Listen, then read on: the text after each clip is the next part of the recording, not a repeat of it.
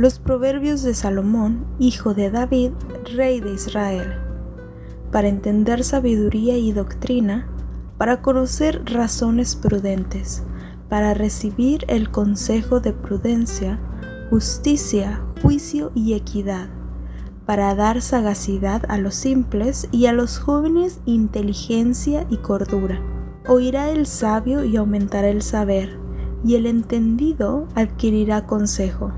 Para entender proverbios y declaración, palabras de sabios y sus dichos profundos. El principio de la sabiduría es el temor a Jehová. Los insensatos desprecian la sabiduría y la enseñanza. Amonestaciones de la sabiduría. Oye, hijo mío, la instrucción de tu padre y no desprecies la dirección de tu madre, porque adorno de gracia serán a tu cabeza y collares a tu cuello. Hijo mío, si los pecadores te quieren engañar, no consientas.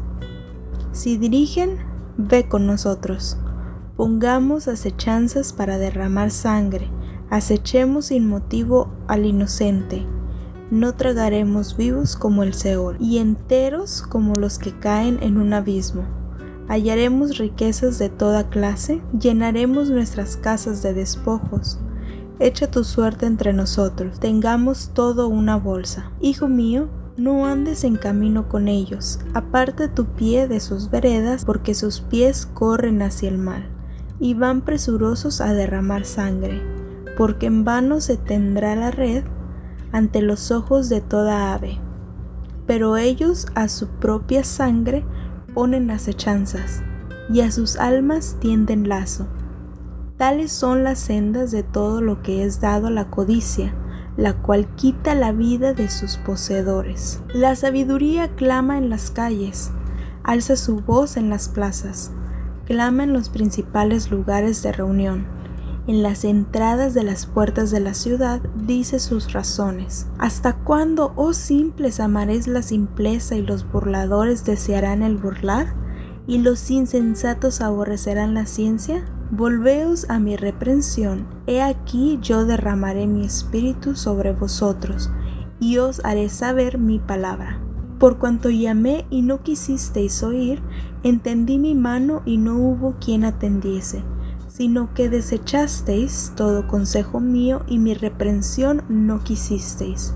También yo me reiré en vuestra calamidad, y me burlaré cuando os viniere lo que teméis cuando viniere como una destrucción lo que teméis, y vuestra calamidad llegaré como un torbellino. Cuando sobre vosotros viniere tribulación y angustia, entonces llamarán y no responderé.